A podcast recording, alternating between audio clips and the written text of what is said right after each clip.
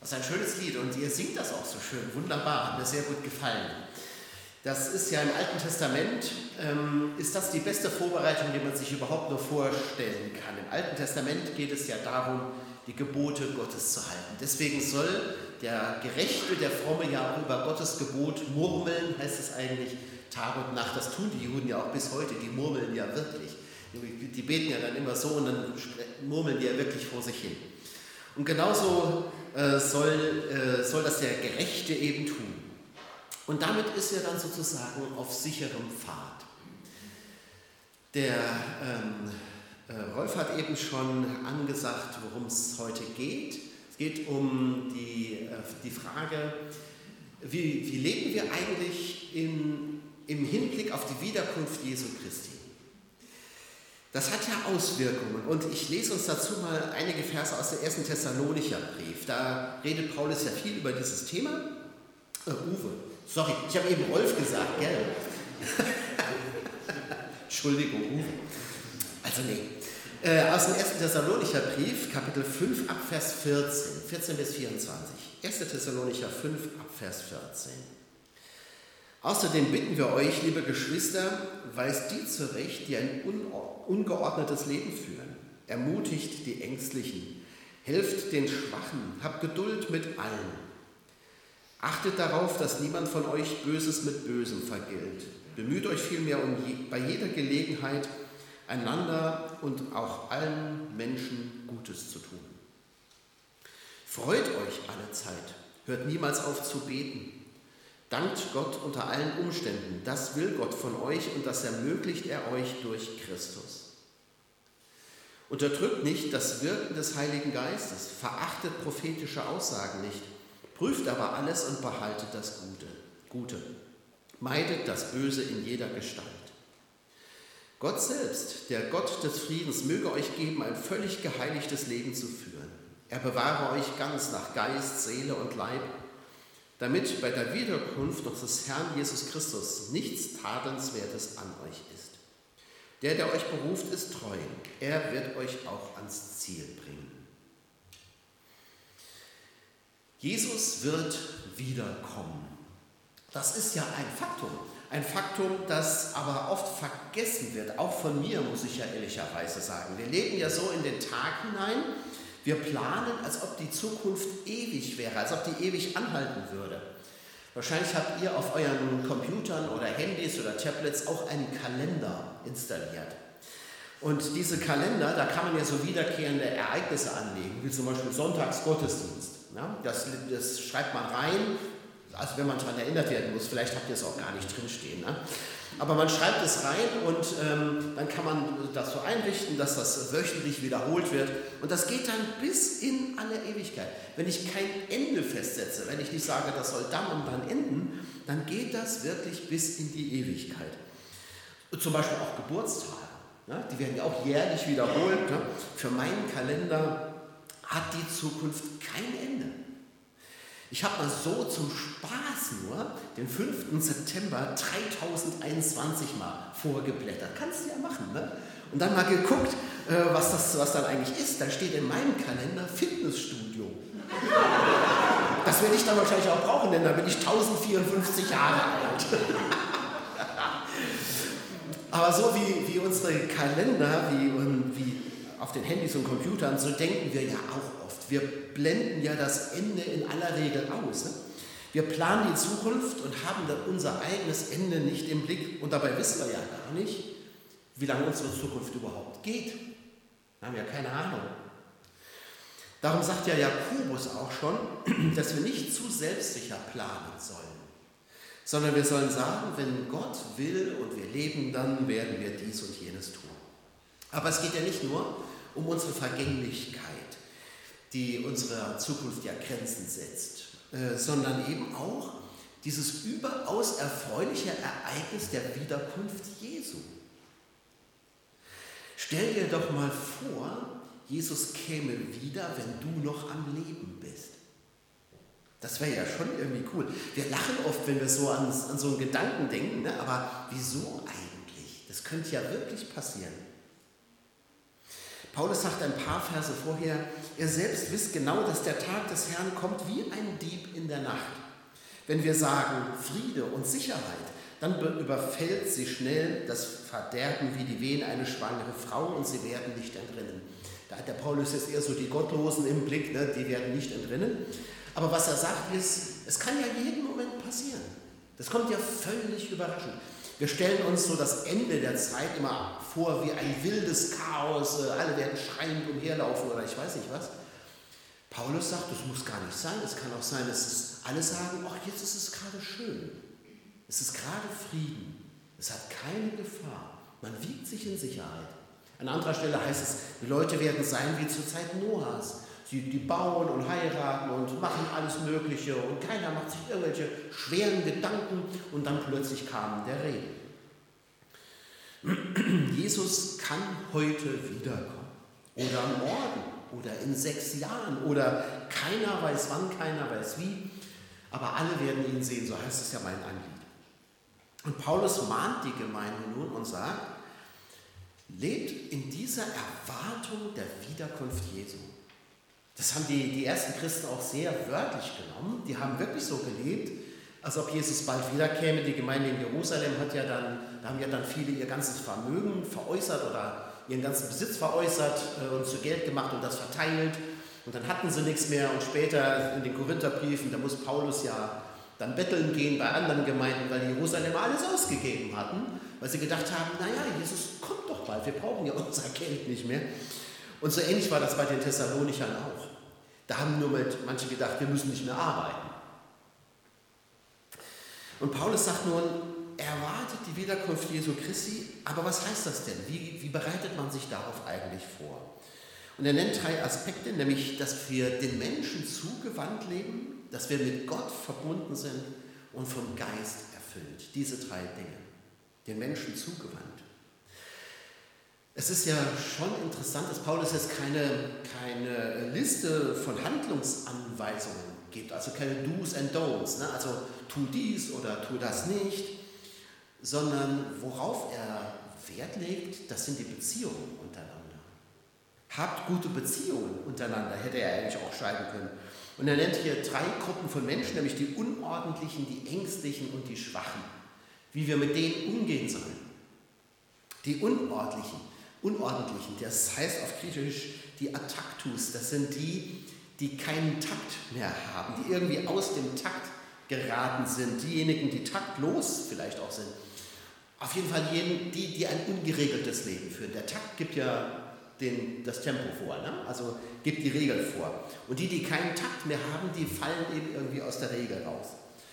Und vermutlich meint Paulus eben genau diejenigen, die gesagt haben, naja, wenn Jesus jetzt bald kommt, dann, dann können wir unseren Job kündigen, dann können wir uns schön äh, jetzt entspannt hinlegen und Loblieder singen und warten, bis Jesus dann da ist.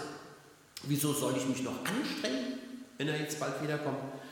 Und die haben es also so übertrieben mit der Erwartung auf die Wiederkunft Jesu, dass ihnen entgangen ist, dass sie durch ihre Trägheit sich auch ausruhen auf dem Rücken der anderen. Bei uns sind die Unordentlichen vielleicht andere, ich weiß es nicht. Paulus sagt jedenfalls, weist sie zurecht. Gar nicht so einfach, weist sie zurecht. Das gehört dazu. Zurechtweisung darf und muss es auch geben in der Gemeinde. Im Neuen Testament ist das völlig selbstverständlich, dass Glaubende, dass Geschwister zurechtgewiesen werden. Manchmal macht Paulus das sogar richtig, äh, richtig heftig. Ja? Da gibt es ja dann auch, äh, ich habe den und den dem Satan übergeben, heißt es dann, meine Güte, ne? da bleibt uns ja die Luft zum Atmen weg, wenn wir sowas lesen. Also Zurechtweisung, die muss es geben. Ähm, das sind wir natürlich heute so nicht mehr gewöhnt. Denn wir leben ja im Zeitalter der großen Toleranz, ne? wobei dieser Begriff ja immer falsch verwendet wird. Tolerant nämlich kann nur der sein, der einen festen Standpunkt hat und davon überzeugt auch ist. Und dem es dann auch nicht egal ist, ob man seinem Standpunkt zustimmt oder nicht. Ein toleranter Mensch ist durchaus einer, der auch für, für seinen Standpunkt kämpfen kann, für die Wahrheit kämpfen kann aber es eben erträgt, tollere heißt ertragen, es erträgt, wenn andere nicht seiner Meinung sind. Er erträgt das, Aber es bedeutet für den Toleranten eigentlich ein Leiden, wenn nicht, wenn nicht die anderen so denken wie er. Weil er überzeugt ist von seinem Standpunkt. Nicht, weil er Recht haben will, sondern weil er überzeugt ist. Und wir verstehen Toleranz heute ganz anders. Wir verstehen das eher im Sinne von Beliebigkeit oder Gleichgültigkeit. Es ist mir nämlich völlig wurscht, was der andere denkt. Aber das kann uns in der Gemeinde gar nicht wurscht sein, was andere denken oder was andere tun. Paulus wäre so eine Haltung völlig fremd. Der kann ja auch mal richtig poltern. Als Christen und als Glieder an einem Leib haben wir auch eine Verantwortung füreinander. Es kann uns nicht egal sein, wie es dem anderen geht, was der andere tut. Und das heißt in allererster Linie natürlich, dass wir einander ermutigen und anspornen zu guten Werken, wie es an einer anderen Stelle mal heißt. Aber es heißt doch auch, dass wir einander zurechtweisen, wenn wir merken, Mensch, da gerät wirklich einer aus der Spur Jesu. Muss ja nicht jeder meiner Meinung sein, darum geht es jetzt nicht. Ne? Also wenn, wenn ihr nicht alle denkt wie ich, werde ich euch jetzt deswegen nicht zurechtweisen. Aber wenn ich doch den Eindruck habe, da gerät wirklich einer aus der Spur raus, der wird Ataktos, der, der gerät aus dem Takt. Der ist nicht mehr in der Spur Jesu Christi. Dann muss ich doch mal was sagen. Das kann mir doch nicht wurscht sein. Das kann mir doch nicht egal sein. Natürlich macht da der Ton die Musik. Ne? Wenn ich jemand anderen anschnauze, dann muss ich mich natürlich nicht wundern, wenn der in Verteidigungsstellung geht, anstatt jetzt reumütig äh, Buße zu tun. Jesus sagt, aber auch, Jesus ist auch ganz klar, wenn er mit Menschen spricht. Er sagt der Ehebrecherin, sündige nicht mehr. Und er nimmt eine Peitsche und jagt die Händler aus dem Tempel. Da ist er gerade nicht sehr sanftmütig. Jesus ist gar nicht immer lieb.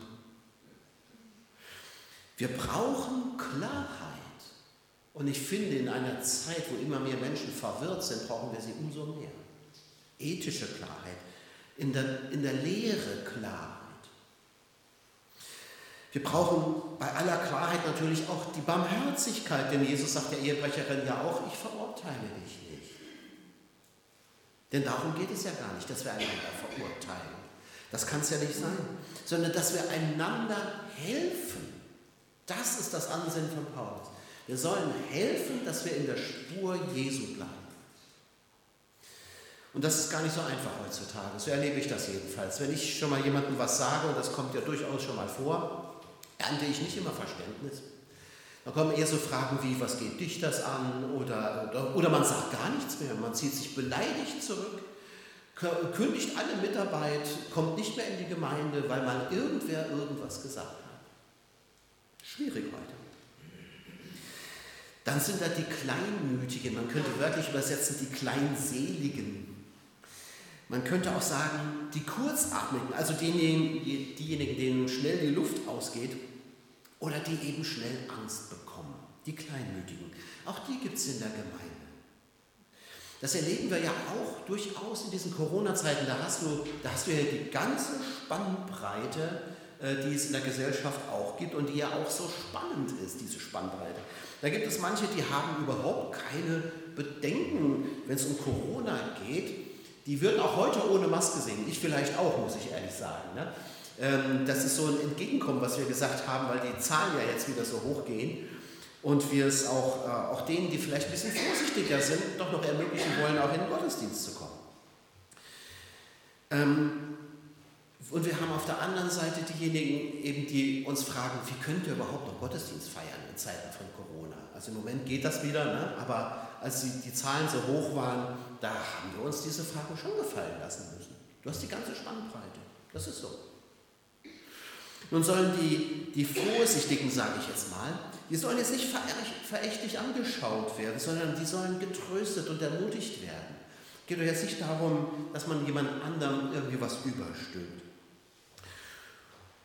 Paulus sagt, denn ihr wisst, dass wir wie ein Vater seine Kinder, einen jeden von euch ermahnt und getröstet und beschworen haben, euer Leben zu führen, würdig vor Gott, der euch berufen hat, zu seinem Reich in seiner Herrlichkeit. Also das sagt Paulus auch.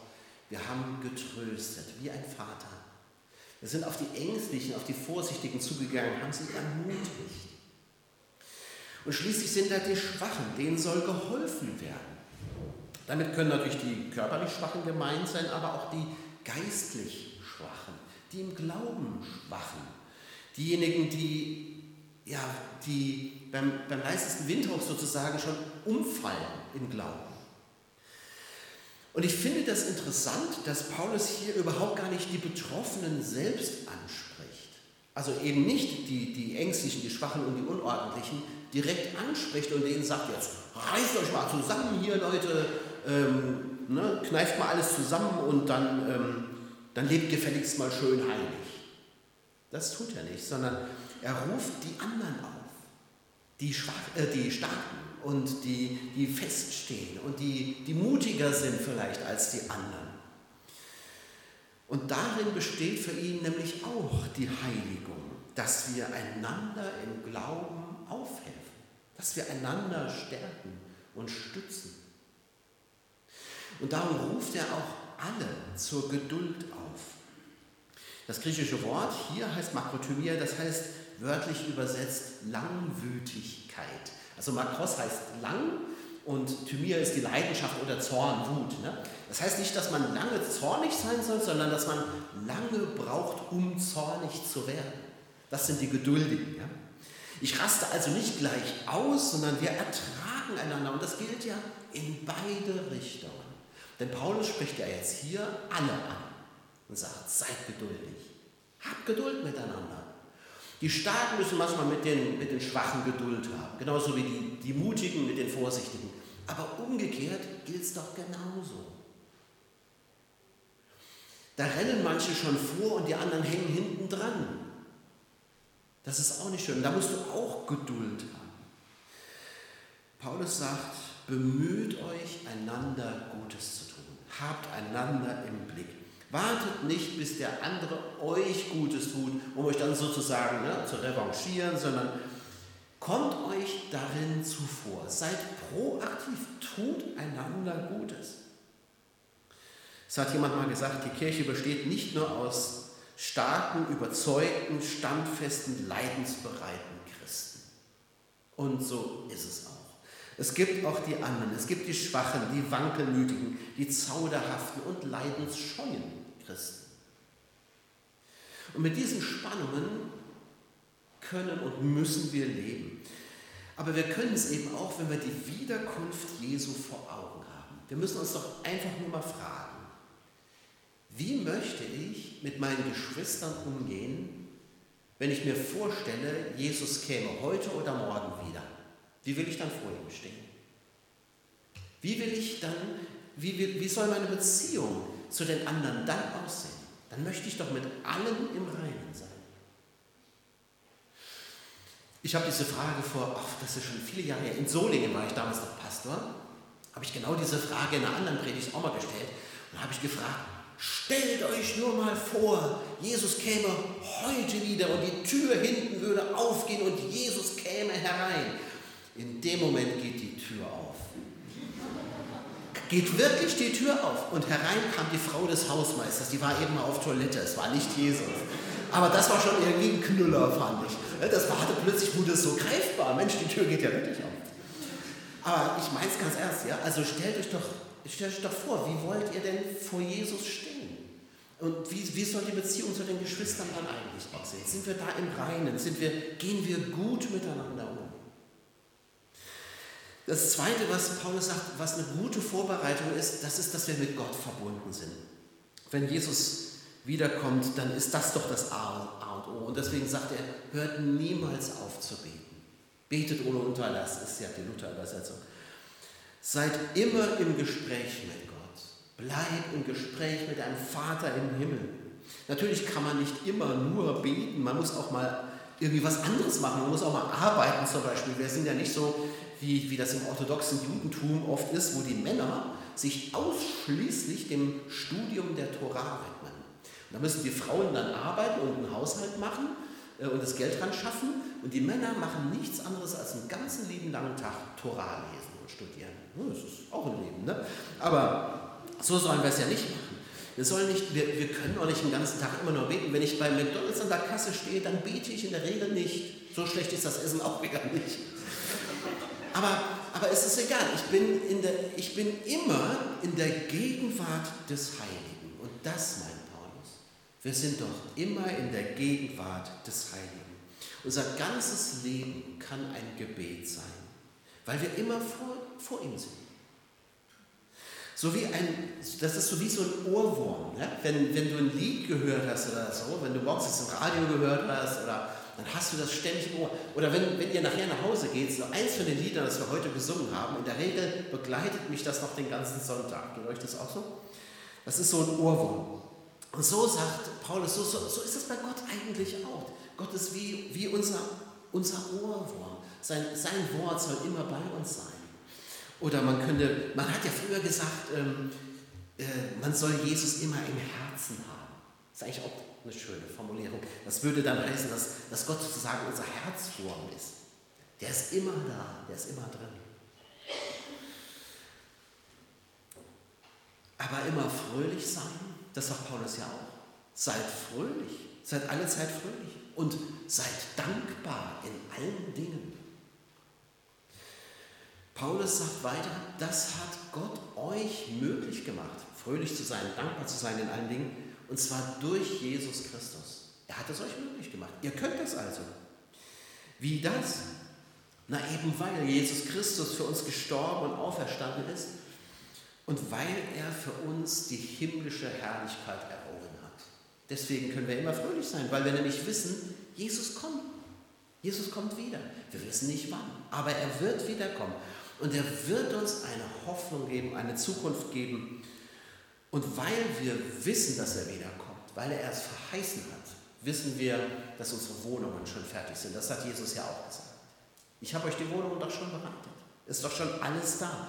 Und das hat Paulus im Hinterkopf, wenn er sagt, ähm, dass wir uns alle Zeit freuen sollen und dankbar sein sollen für alles. Das ist der Grund zur Freude. Und Paulus hat das selber ja auch vorgelebt. Der hat ja, darüber habe ich ja vor kurzem mal gepredigt im ähm, Philipperbrief, wenn er den schreibt, da sitzt er ja im Gefängnis. Und der Philipperbrief ist sein großer Freudenbrief, wo er davon spricht, ja, freut euch alle Zeit. Und abermals sage ich euch, freut euch. Der Herr ist nahe, sagt er da ja. Und dann, das schreibt er eben, als er im Gefängnis ist, wo alle denken könnten, na jetzt ist er aber am Ende, jetzt hat er aber verloren, jetzt ist er, jetzt ist er der große Loser, der große Verlierer. Und gerade da sagt Paulus, in Christus habe ich alles gewonnen. Ich bin der glücklichste Mensch auf Erden, weil ich Jesus habe. Was Besseres hätte mir nicht passieren können, als, als Jesus Christus zu begegnen. Und das, sagt er, das ist immer Grund zur Freude.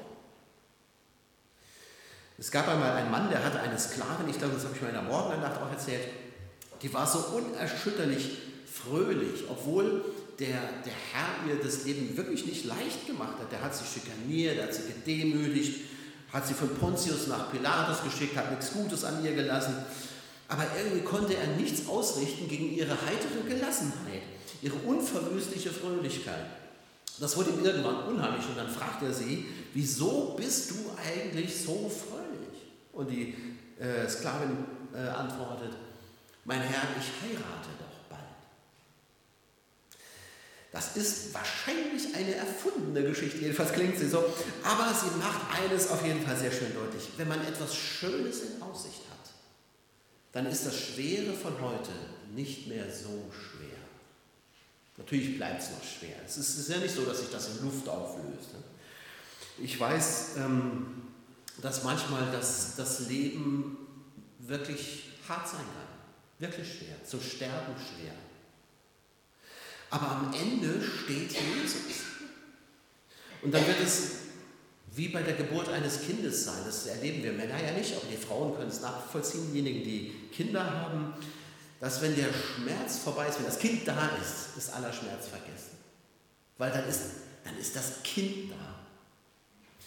Und so ähnlich wird es sein. Wenn, wenn Jesus wiederkommt, dann ist der Schmerz vergessen, dann ist das Leid vergessen, denn dann ist Jesus da. Darum bleiben wir verbunden mit Gott im Gebet, im Dank, in der Freude, die er uns schenkt. Und Paulus sagt zu guter Letzt, wir sollen dem Geist Raum geben, wir sollen ihn nicht, auslöschen. Gott ist ja in, in unseren Köpfen nicht so etwas wie eine ferne Erinnerung, sondern er lebt durch seinen Geist in unseren Herzen. Das muss man sich auch mal. Also eigentlich ist das ja überwältigend. Wir sagen das so locker leicht dahin. Ne? Aber Gott lebt durch seinen Geist in uns. Das ist ja eigentlich irre, oder? Er brennt in uns. Die Flamme, das ist ja auch ein Symbol für den Heiligen Geist. Denkt an Pfingsten, ne, wo, die, wo der Geist wie Feuerflammen auf die Jünger kommt. Und jetzt sagt Petrus, pa, äh, pa, Petrus ja, das heißt eine Mischung aus Petrus und Paulus, äh, sagt äh, Paulus, und diese Flamme des Heiligen Geistes, die löscht nicht aus. Also das, das ist das Wort, was im Griechischen da steht. Auslöschen. Erstickt diese Flamme nicht.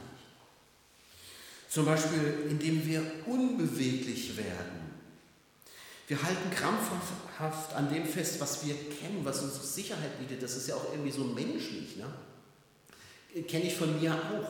Aber es, ähm, wir verschließen uns oft damit, dem Wirken des Heiligen Geistes, der uns vielleicht mal ganz andere Wege führen will. Wir wollen uns so ungern aufstören lassen und uns auf Neues einlassen. Aber die Frage ist immer, lassen wir uns denn wenigstens aufstören vom Heiligen Geist, vom Geist Gottes? Es kann auch sein, dass wir einfach unbeweglich werden mit unserem Körper. Wir bewegen uns kaum noch, wir kommen kaum noch aus dem Sessel und, ähm, und bleiben schön zu Hause, wie so manche, die in dieser Corona-Zeit ja auch entdeckt haben, es ist auch ganz nett von zu Hause aus Gottesdienst zu gucken. Immerhin gucken sie ihn dann hoffentlich noch und gucken nicht irgendwelche Netflix-Serien in der Zeit. Oder man besucht eben die Gemeinde, wie man ein Kino besucht. Man sitzt da und konsumiert und wenn alles vorbei ist, geht man das nach Hause, ohne dass sich irgendwas verändert hat. Das sind so, wenn ich nichts mehr erwarte, dass Gott in meinem Leben tut, kann ich damit auch den Heiligen Geist dämpfen oder löschen. Und es gibt auch viele andere, Ungehorsam zum Beispiel. Durch Ungehorsam kann ich den Heiligen Geist dämpfen oder löschen die, ähm, das, ist, das ist so eine gewisse Hartnäckigkeit, die man dann hat. Die, die US Marines, die nennt man ja äh, die Ledernacken, also die Leathernecks heißen die Ledernacken. Die heißen so, weil die einen harten Nacken haben. Die sind im wahrsten Sinne des Wortes hartnäckig, also unbeugsam. Ja? Deswegen heißen die Ledernacken. Aber so sollen wir nicht sein. Wir sollen vor Gott keine Ledernacken sein. Nicht hartnäckig, nicht unbeugsam, sondern bereit, uns zu beugen unter die Gebote Gottes und, wenn es nötig ist, auch umzukehren. Den Geist löschen wir aus, wenn wir nicht bereit sind, Gottes Geist in unser Leben hineinsprechen zu lassen. Denn was soll er dann in unserem Herzen? Dann kann Gott ihn auch wegnehmen. Wenn wir alle Türen zumachen, wofür brauchen wir ihn? Paulus nennt ja speziell die Prophetie hier. Die Prophetie, das ist die Gabe, Dinge im Licht Gottes klar zu sehen und von Gott her auch ein Wort zur Lage zu empfangen. Was ist jetzt dran? Was sagt Gott uns heute? Was sagt er in einer speziellen Situation? Das, das soll auch das Gebet der Gemeinde sein. Und ich glaube, dass wir prophetisches Reden und Hören in diesen Tagen auch brauchen und immer mehr brauchen werden. Ähm, je näher dieser Tag der Wiederkunft Jesu rückt. Denn in meiner festen Überzeugung leben wir schon längst in der Endzeit, in den letzten Tagen. Und da ist uns verheißen, dass die Welt immer verrückter wird, orientierungsloser, immer zielloser. Und da, ist, da brauchen wir das prophetische Wort wie sonst nichts. Wird ja von Paulus auch sehr hoch geschätzt, höher noch als die Sprachenrede. Wie wollen wir umgehen mit den Herausforderungen unserer Zeit? Wen soll ich wählen? Das ist schon die erste Frage, die, die ich mir dieses Jahr stelle. Wen soll ich wählen? Eigentlich bin ich ein ganz treuer Wähler einer bestimmten Partei. Die wähle ich schon, also mit, mit einer Ausnahme, schon seit ich erwachsen bin. Ja? Einmal habe ich anders gewählt. Das habe ich bitter bereut und dann bin ich wieder dabei geblieben. Aber dieses Jahr tue ich mich echt schwer. Jetzt weiß ich nicht, ob der Geist Gottes uns bei solchen Fragen auch hilft, aber ich tue mich echt schwer dieses Jahr. Vielleicht geht es euch auch so. Oder wie gehen wir eben mit der Corona-Krise um? Ihr Lieben, da brauchen wir Weisheit. Da brauchen wir, ein, da brauchen wir etwas, das wir von Gott empfangen, wie wir das machen. Wir singen jetzt hier mit Masken. Eigentlich müssten wir es gar nicht. Ne? Die Verordnungen des Landes Hessen haben sich nicht verändert. Die sind immer noch genauso. Und der Armin Laschet hat äh, ausdrücklich sogar gesagt, dass Gottesdienste von den allgemeinen Regeln ausgenommen sind. Kann man im Internet nachlesen. Aber wie, was ist weise, was ist klug, wie machen wir das? Da muss der Geist Gottes uns führen. Oder wie, wo ist, wo ist das berechtigte Anliegen dies, dieser ganzen Genderei, ja, dieses Gender Mainstreaming, wo jetzt alle von äh, Bäckerin sprechen, ja? Ähm, was ich ganz bewusst nicht mitmache. Aber, aber man kann sich auch nicht gegen alles verschließen. Man muss auch mal fragen, was ist denn, warum machen die das eigentlich? Wo ist das berechtigte Anliegen? Und wo kann ich das verstehen? Aber wo sind auch die Grenzen? Der Geist Gottes mag uns in all diesen Fragen führen, denn wir haben es nötig. Und ich glaube, es wird immer mehr darum gehen, wie wir uns als Gemeinde in dieser Gesellschaft verhalten. Und darum sagt Paulus, prüft alles. Prüft alles. Und was gut ist, könnt ihr getrost behalten. Und den Rest, da heißt es, man muss Gott mehr gehorchen als den Menschen.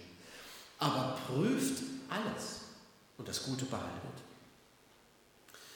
Ich finde es schön, dass dann am Schluss Paulus wieder, ja, eigentlich wieder betet. Er segnet ja. Gott möge euch helfen, ein Leben zu führen, das in jeder Hinsicht heilig ist. Wir sind ja zum Glück nicht alleine, sondern Gott hilft uns ja durch seinen Geist, das Leben zu führen, das ihm angenehm ist, das heilig ist. Und bei der Wiederkunft unseres Herrn, sagt Paulus, soll kein Tadel an euch sein. Natürlich gibt es eine Menge in meinem Leben, was Tadel verdient, aber all das hat Jesus ja weggenommen durch seinen Tod am Kreuz. Darum und nur darum wird kein Tadel an uns gefunden werden, wenn Jesus wiederkommt. Es ist allein die Treue Gottes, die uns zum Ziel bringt. Er wird euch ans Ziel bringen, der treue Gott. Es ist ja gerade die, die Olympiade ist zu Ende gegangen, die Paralympics laufen, glaube ich, noch, soweit ich weiß, oder ist da heute Abschluss? Ich weiß gar nicht so genau. Verfolgt das nicht so, aber in den Nachrichten siehst du ja dann immer die Athleten, ne, die dann auf ihren Siegertreppchen stehen. Und die mit der Goldmedaille, die, die können sich so richtig freuen und jubeln. Die können sich nämlich sagen, ich hab's geschafft. Ja, ich habe jahrelang trainiert auf diesen Zeitpunkt hin ja, und jetzt habe ich es echt geschafft und ich habe eine Medaille erworben, das habe ich geschafft. Aber so wird unser Jubel nicht sein, wenn Jesus wiederkommt. Dann werden wir nicht jubeln und sagen, ich habe es geschafft, sondern wir werden jubeln und sagen, unser Herr hat es geschafft. Jesus Christus hat es geschafft. Er hat uns gerettet. Am Kreuz sagt Jesus, es ist vollbracht. Wir stehen ja schon auf dem Siegertreppchen. Und wenn Jesus wiederkommt, wird das offenbar werden. Es ist allein die Treue Gottes. Er hat uns zum Ziel gebracht. Darum sei ihm auch allein.